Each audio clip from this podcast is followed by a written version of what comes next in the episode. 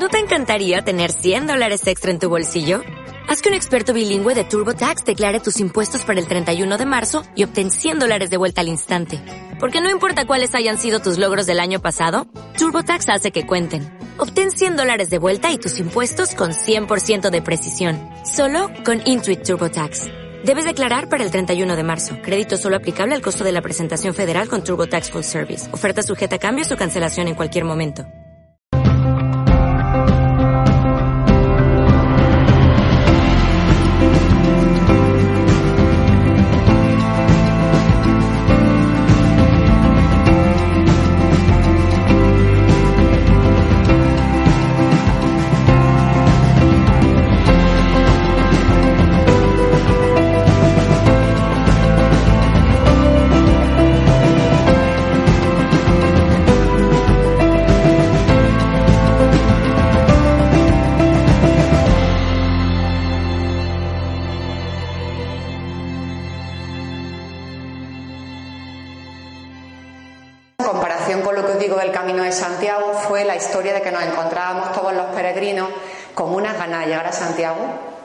Si alguna vez habéis hecho esto, conocéis lo que os digo, ¿no?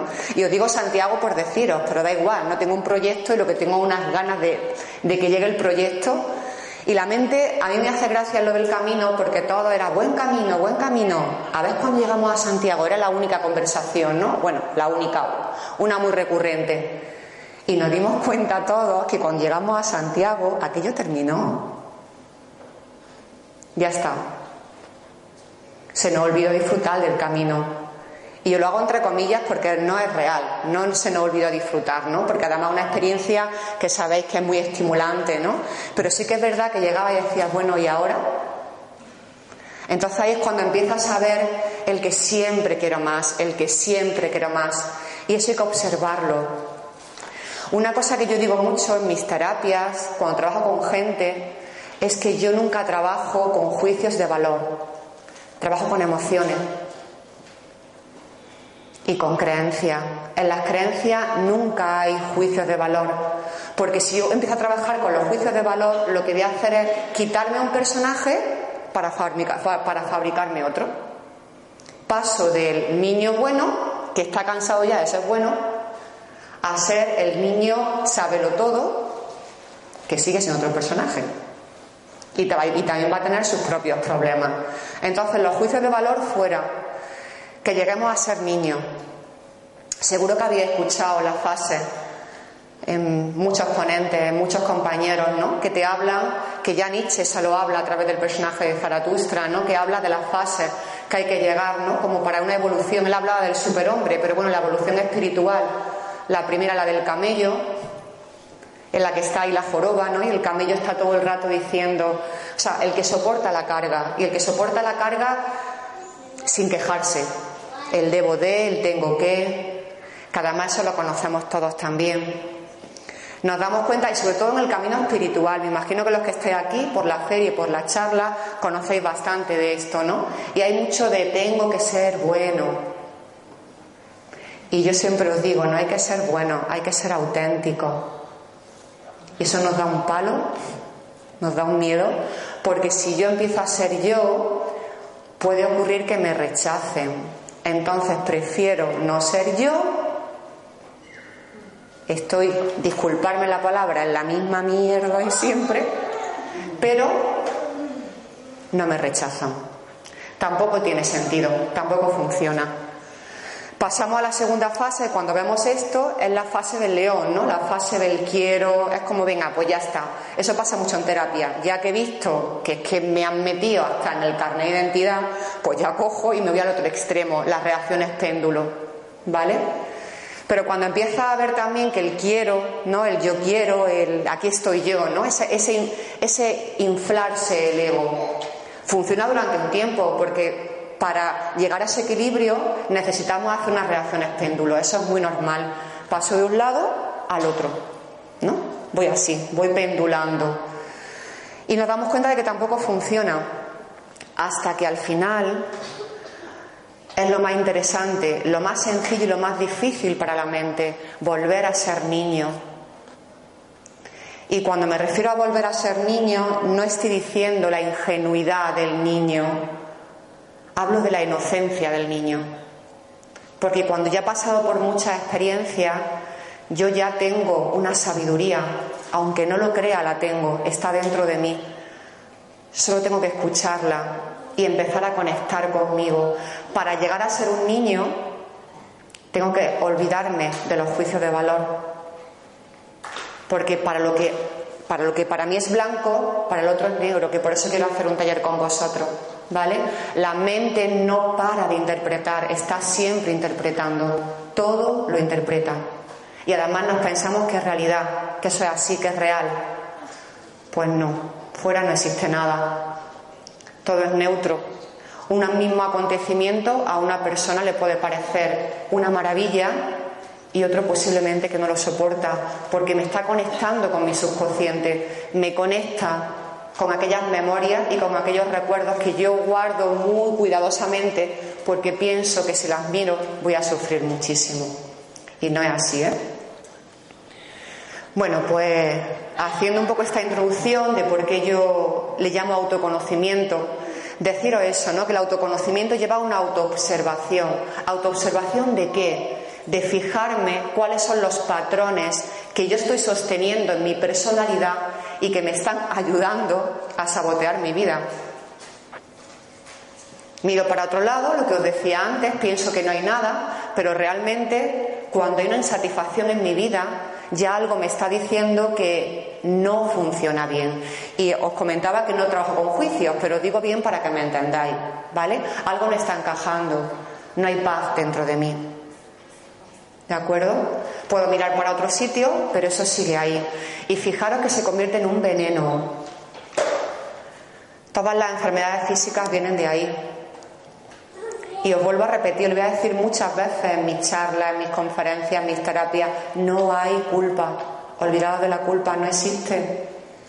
No existe la culpa.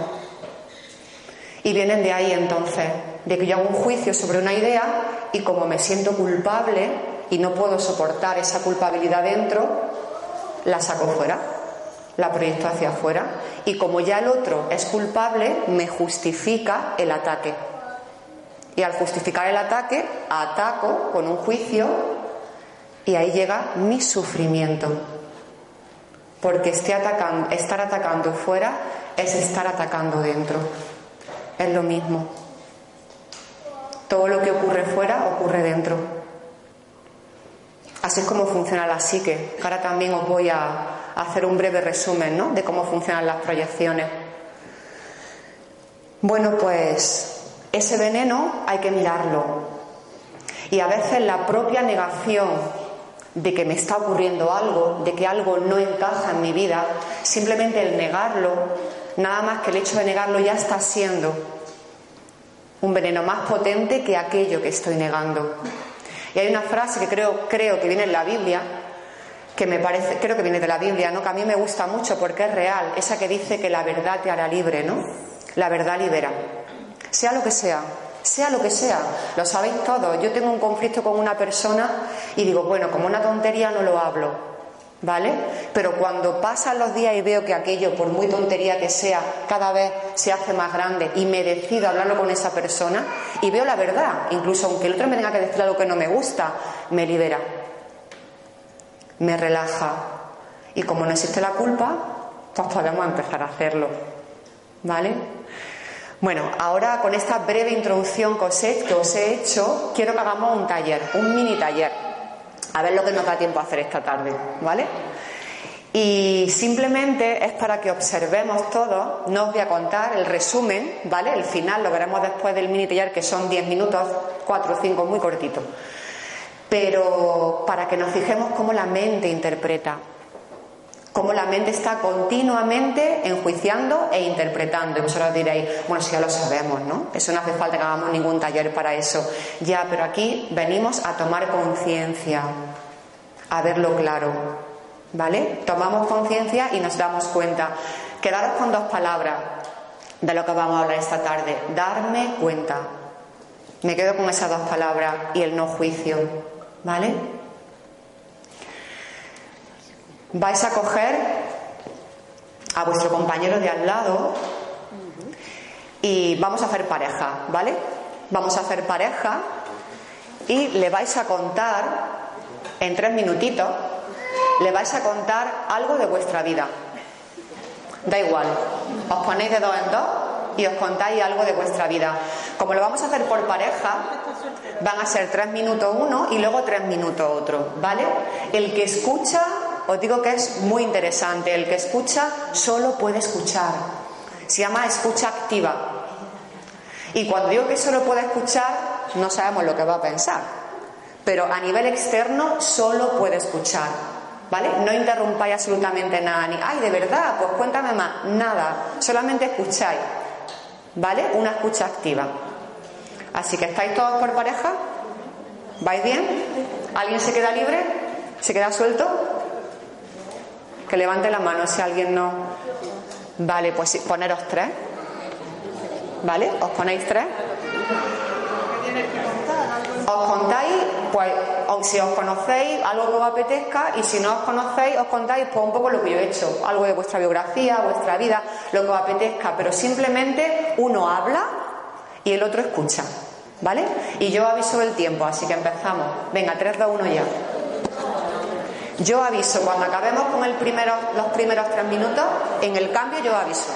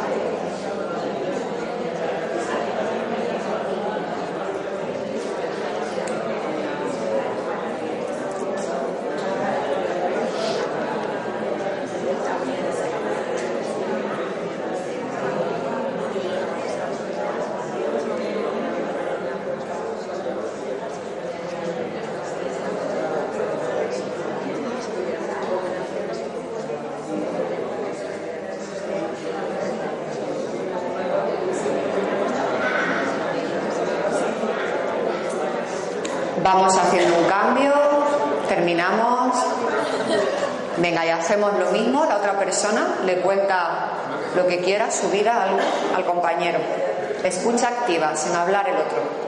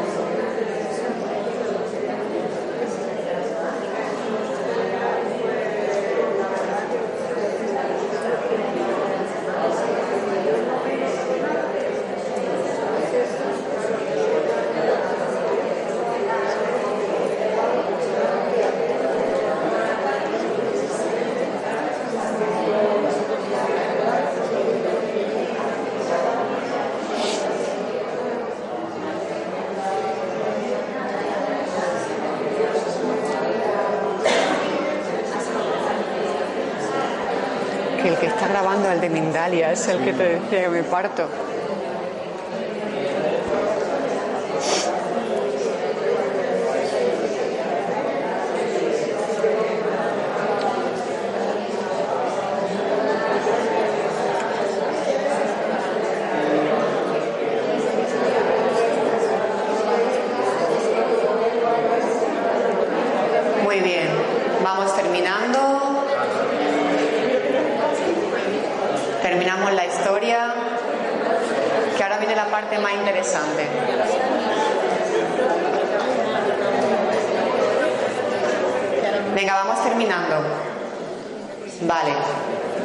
Vamos a la parte interesante, aquí es donde se abre, se tapa la, caja. ¿Vale? De Pandora. Bueno, pues lo que vamos a hacer ahora es, la primera persona le va a contar a su compañero lo que él ha entendido de lo que el compañero le ha contado, pero todo de forma obvia, de forma totalmente objetiva. Por ejemplo, si ella me ha contado a mí su historia, yo le digo a ella, yo he entendido esto, esto, esto, como si estuviera reproduciendo. Por ejemplo, tú estuviste, tú naciste en Málaga y luego fuiste a estudiar a Madrid y luego tuviste un novio, ¿vale? Sin interpretar absolutamente nada, nada. Si el compañero observa que el otro está interpretando, ejemplo, es que yo creo, es que he deducido, es que he entendido, lo para. Y le dice, yo no te he dicho eso. De buen rollo. ¿Vale? Es solamente, luego explicaré, vaya a entender perfectamente a dónde vamos, ¿no? Pero simplemente, bueno, yo luego lo explico, pero simplemente es lo que yo con lo que yo me he quedado, que me ha contado el otro, de forma obvia, sin interpretación ninguna. Y el otro solo puede interrumpir cuando diga, yo eso no se lo he dicho. Cuando entienda o observe, ¿vale? Si no, lo dejamos. Y espero que no sudéis mucho. Venga, vamos con un par de minutitos y empezamos con el primero. ¿Me había entendido bien, verdad? Venga.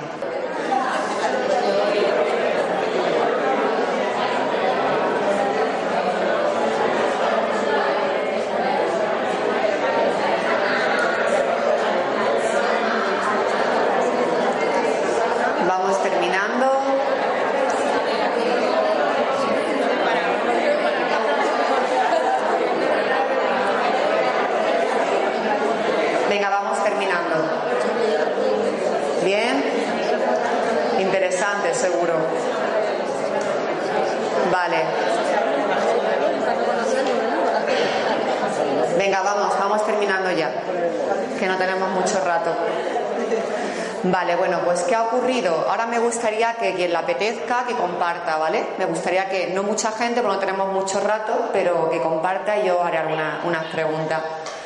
¿Qué ha ocurrido? Bueno, voy a hacer un pequeño resumen. Aparte de los sudores de decir, madre mía, ¿cómo le cuento yo a esta hora? Lo que más está diciendo que no me acuerdo, ¿no? Que eso suele ocurrir muchísimo, la primera reacción, ¿no? yo voy a hablar de, resumiendo muchísimo, de, tres tipos de escucha. Está la escucha interna, la escucha externa y la escucha intermedia. ¿Vale? Podéis escuchar y podéis seguramente leer muchos otros nombres. Yo os lo resumo de esta manera. La escucha interna es aquella escucha que nos conecta con nosotros, con nuestro sentir, Ponerte en el lugar del otro, ¿no? No, la escucha interna es la que me conecta conmigo, con mi sentir, como yo estoy en ese momento. ¿Qué siento? ¿Qué está ocurriendo dentro de mí? ¿Qué necesito? ¿Cuáles son mis necesidades? ¿Vale? Esa es la escucha más íntima y es la que más nos cuesta. Estamos muy desconectados de esta escucha. Luego está la escucha eh, externa. La escucha externa es la escucha con el otro. ¿Qué me está diciendo el otro, no? Si estoy ahí para escucharlo, puede ser a nivel verbal y también puede ser un lenguaje que no sea verbal, que sea corporal, su gesto, su mirada, su forma de moverse, ¿vale? Esa es la escucha externa, mi escucha con el otro, mi relación y comunicación con el otro. Y luego está la escucha intermedia, que es a la que todos estamos súper habituados, que es la de la mente, la que interpreta. La escucha intermedia estaría formada por juicios, por recuerdos del pasado, memorias.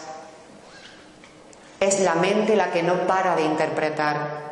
¿Qué ocurre? Que cuando yo no soy consciente de esta escucha intermedia, que es la mente la que juzga, la que interpreta, continuamente mi escucha interna y mi escucha externa está contaminándose con juicios, con recuerdos, con memoria. ¿Vale? Si yo estoy en mi escucha interna, pero también estoy aprendiendo a escuchar esta parte intermedia, que se llama así, la parte de la mente, yo puedo hacer una separación entre una y otra, o con mi escucha externa, pero también dándome, cuenta de cuándo ocurre, cuándo llega la intermedia, la mente de nuevo, no va a contaminar mi relación con el otro ni mi relación conmigo mismo.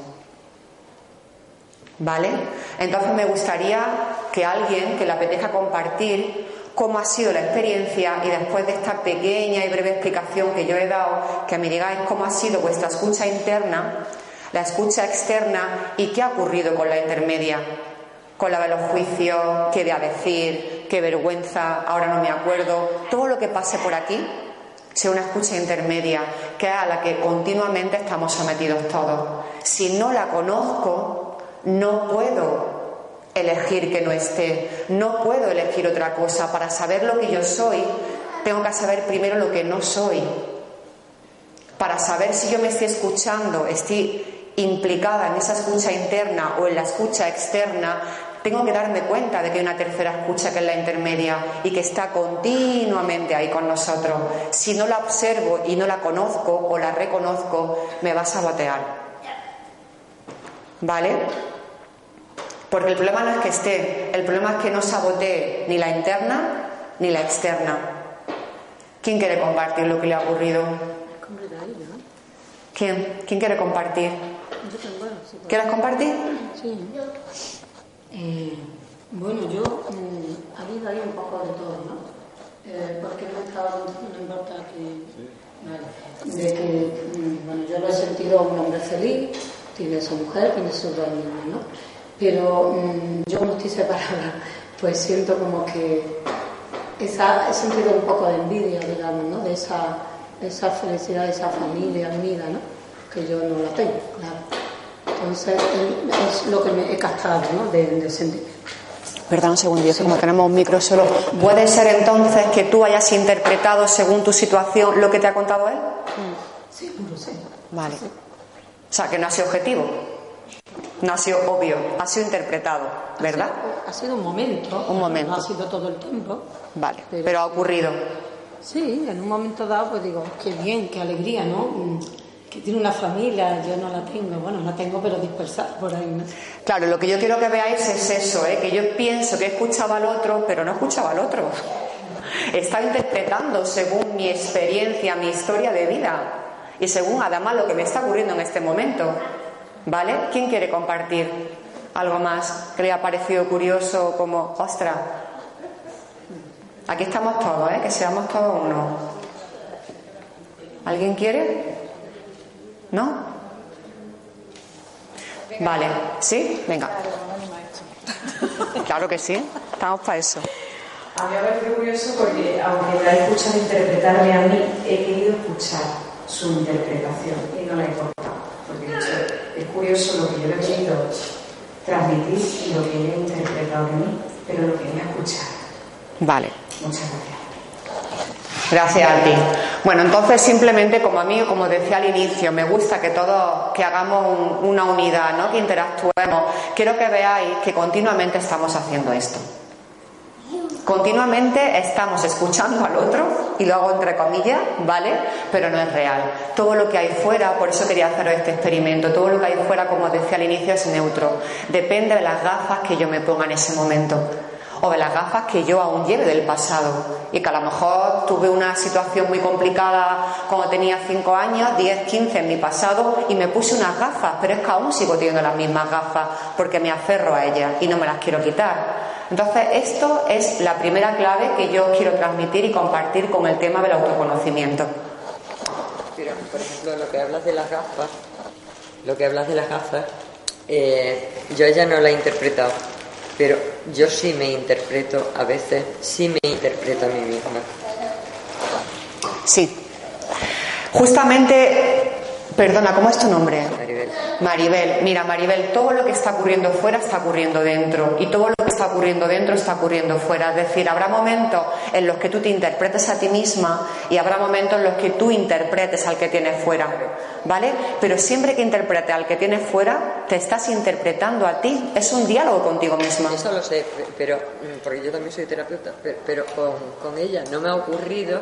Y te yo- interpretas a ti. Pero yo soy consciente de que me estoy interpretando a mí. De acuerdo, pero hay hay una interpretación, que a donde queremos llegar, ¿no? A eso es lo que yo quería que vosotros observarais, que estamos continuamente interpretando, que la mente interpreta, ¿vale? Interpreta y juzga, y sobre todo en base a las memorias y los recuerdos del pasado, ¿vale? Bueno, no es ni bueno ni es malo, lo observamos y lo vemos, tomamos conciencia de ello, como os decía antes, nos damos cuenta, ¿vale? Os voy a poner otro, pero esto no lo vamos a compartir, simplemente para que veáis.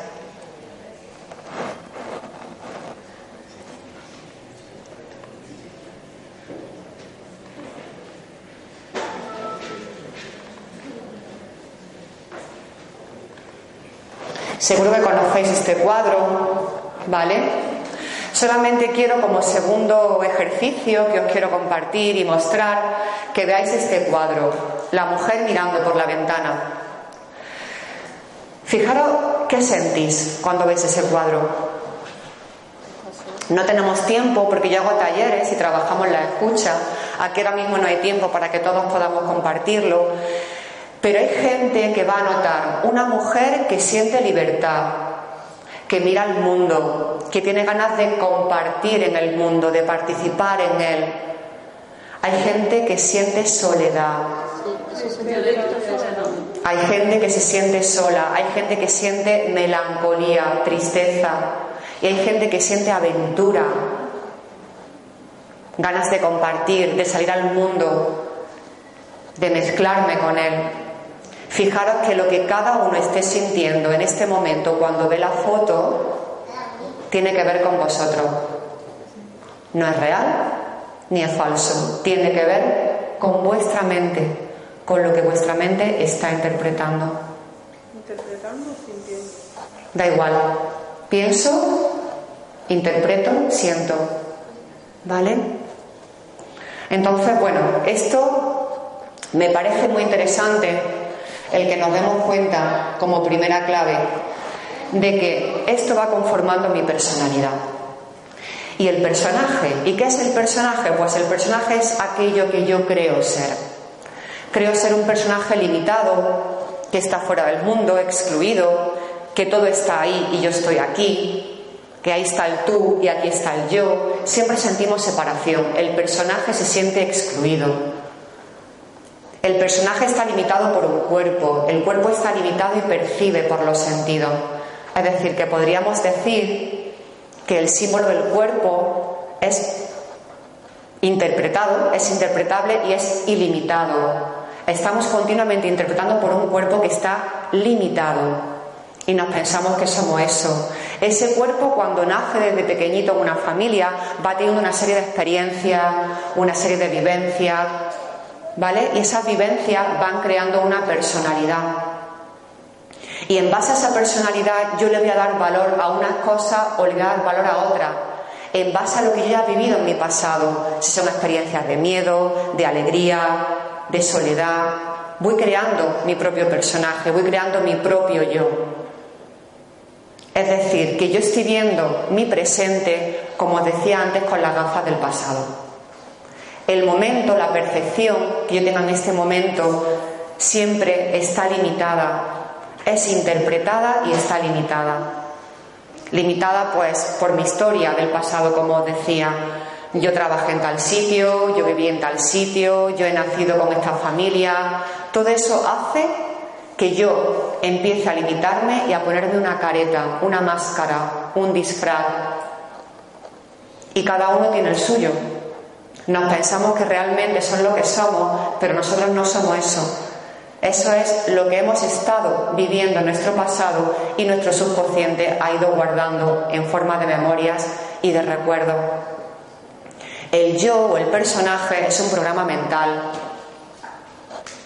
Y este yo, este personaje, está a su vez conformado por una serie de disfraces o máscaras. Estas máscaras o estos disfraces se puede decir, como decía antes, que son una estrategia. Estrategias para poder vivir. Estrategias que yo voy creando para que el otro me dé lo que yo necesito porque pienso que soy carente y que soy incapaz de conseguirlo por mí misma. Son unos programas de estrategia.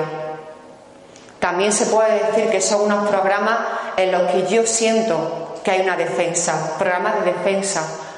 ¿Para qué? Pues para anestesiar ese dolor que yo sentí en un pasado, que lo viví de una forma muy fuerte y como no quise mirar ahí, como decía al inicio, me creo mi máscara o mi personaje. Es una forma de protesta, Hacemos el turno de preguntas al final, ¿vale? Es una forma de protesta. Es una forma de protesta para conseguir aquel cariño que yo he sentido, que no he tenido, que no me han dado y que además yo pienso que soy incapaz de conseguirlo sola. Digo cariño como quien dice aceptación, como quien dice aprobación externa, porque mi programa, mi programa de carencia me dice que todo está fuera y que yo no, no puedo conseguir nada por mí mismo porque me siento separado. ¿De acuerdo? Cuando siento la separación, ya estoy sintiendo una culpa, como decía al inicio. Yo la separación porque la siento, porque estoy juzgando algo dentro de mí. Si yo juzgo, os pongo un ejemplo, yo veo una persona que es muy descuidada, ¿vale? Y rápidamente hago un juicio de esa persona y digo, es que no sé cómo puede ser así. Lo que estoy haciendo ahí es un juicio primero interno porque yo no puedo soportar, entre comillas, el aspecto descuido en el personaje, en la máscara que todos nos ponemos, y como yo no la puedo soportar conmigo misma y no quiero verla, lo que cojo es que la proyecto hacia afuera, la saco hacia afuera y ahí es donde surge y se inicia el ataque. Pero en el fondo es que yo no podría soportar que yo me descuidase a mí misma en el ejemplo que yo estoy poniendo. Pero como no quiero verlo, cojo y lo saco fuera. Puede ser el descuido, puede ser el orgullo, puede ser cualquier cosa que yo no quiera mirar dentro de mí, porque la psique funciona así. Hay dos mecanismos. Primero está la negación, la evasión, la represión, aquello que yo no quiero mirar dentro de mí porque me da pánico o porque no lo soporto, ¿vale? hago un juicio sobre eso y lo guardo en los sótanos del subconsciente. Lo guardo ahí para que no se vea. Y la segunda parte sería la proyección. Aquello que yo he guardado, que pienso que está a buen recaudo, que no se va a ver, no es real. Eso está ahí, esperando a que ocurra cualquier situación para que yo pueda proyectarlo fuera. Y surge la segunda parte, lo saco fuera, ese juicio interno que yo he hecho sobre mí y que no soporto, que no quiero ver, lo voy a proyectar hacia afuera. Lo proyecto hacia afuera y pienso que la causa de lo que yo estoy sintiendo está afuera. Pero realmente no es real. Es la causa está dentro, está en el juicio que yo he hecho de ese aspecto de mi personaje que yo no quiero ver porque no soporto. ¿Vale? Primero hay una culpa, con un miedo, eso hace, como os decía, que tenga que proyectarlo hacia afuera porque no soporto tenerlo dentro de mí y una vez que lo proyecto hacia afuera lo ataco y sufro. Voy a terminar sufriendo yo. Surgen las figuras del espejo, que seguro que también que lo conocéis, cuando hablamos de las personas que nos hacen de espejo o las situaciones. Simplemente es aquella persona o situación que me está mostrando aquello que yo no soporto en mí aquello que yo no quiero ver en mí, me lo muestra claramente. Entonces, como nunca he mirado ahí, lo que hago es simplemente digo que no es mío sigo sin mirar ahí, digo que no es mío y tiro hacia adelante. Pero no tengo por qué preocuparme porque la vida me lo va a volver a poner todas las veces que necesite hasta que yo lo vea y lo pueda corregir. Y cuando hablo de corregir no me refiero a cambiar, ¿eh? Me refiero a perdonarlo, a decir, bueno, no pasa nada, esto está en mi mente, todos somos todo, no ocurre nada si yo me descuido, no ocurre nada si yo soy en un momento dado orgulloso, no ocurre nada, fijaros que estamos quitándole el juicio a los aspectos del personaje, no pasa absolutamente nada, soy capaz de perdonarme a mí misma si soy orgullosa, soy capaz de verme inocente a mí misma si en un momento determinado soy egoísta o hay un juicio detrás de todo aquello para construir un personaje perfecto ideal que no funciona. ¿Vale? Entonces eso me lo voy preguntando, lo voy mirando tranquilamente y voy observando que para sanar lo que yo necesito es ver que esté haciendo un juicio en mi mente, todo está en mi mente. Fijaros que el juicio ocurre en la mente, pero la sanación ¿dónde ocurre? Donde se hace el juicio, en la mente también. Nosotros estamos buscando continuamente para corregirnos y para mejorar, estamos buscando continuamente causa. Y para nosotros, curiosamente, la causa es igual a culpa. Vamos a buscar dónde está la causa, igual que decir vamos a buscar dónde está el culpable. Entonces, cuando encuentro el culpable, ya la situación puede mejorar, ya se puede corregir el error. Y además me aseguro que a través de la culpa aquello cambie, porque es como si dijéramos mi maestro, aprendemos a través de la culpa. Y si alguien no sabe, se le enseña, no se le hace sentir culpable, porque lo que estamos haciendo es una manipulación tremenda además y un amor condicionado. Yo te querré a ti cuando cambies, porque si eres así nadie te va a querer.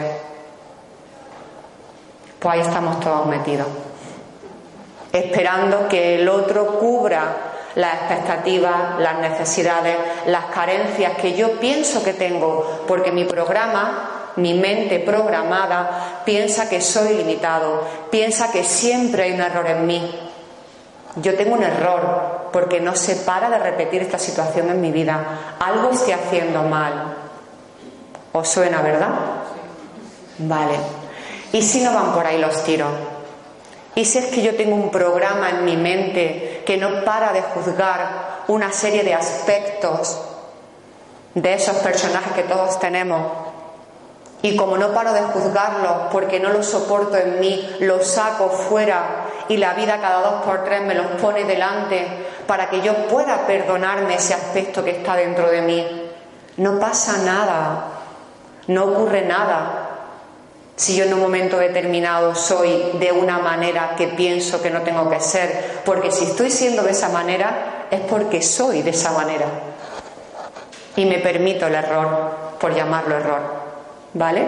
Es un camino de amabilidad en el que empiezo a descubrir, sin juicio siempre. Cuando yo empiezo a ver ese juicio que hay dentro de mí, lo deshago. ¿Qué significa deshacerlo? No creer en él. No creo en ese juicio porque estamos diciendo que no existe, que es solamente la interpretación de mi mente.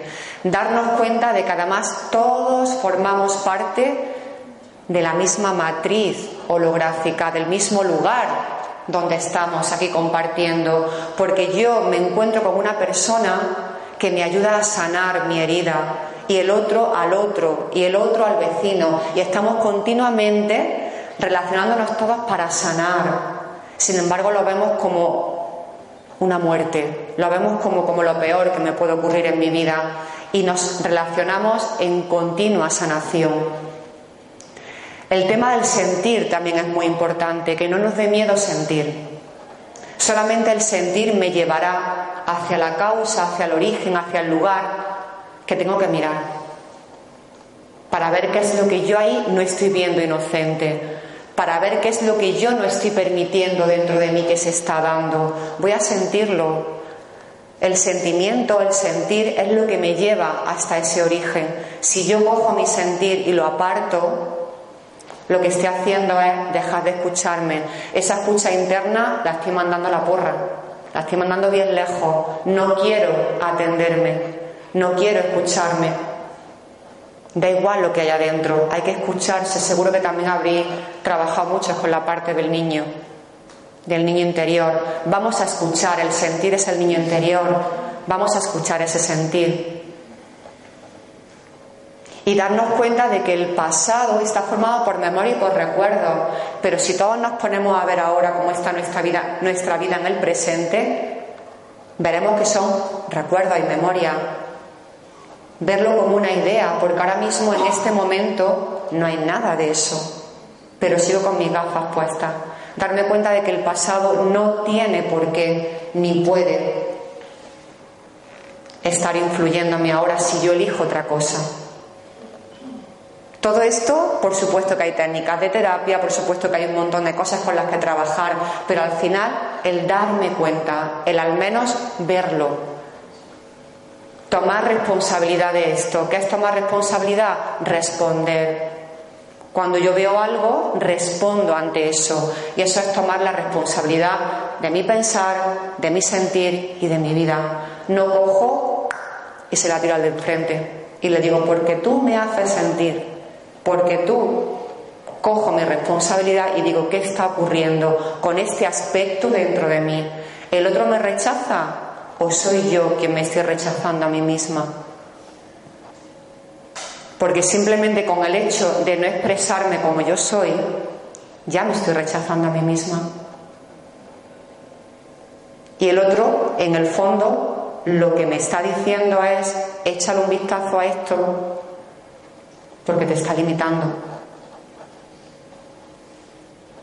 Eso es autoconocimiento. Fijaros, entre comillas, qué sencillo es. Pero estamos en una sociedad en la que no tenemos espacio para eso.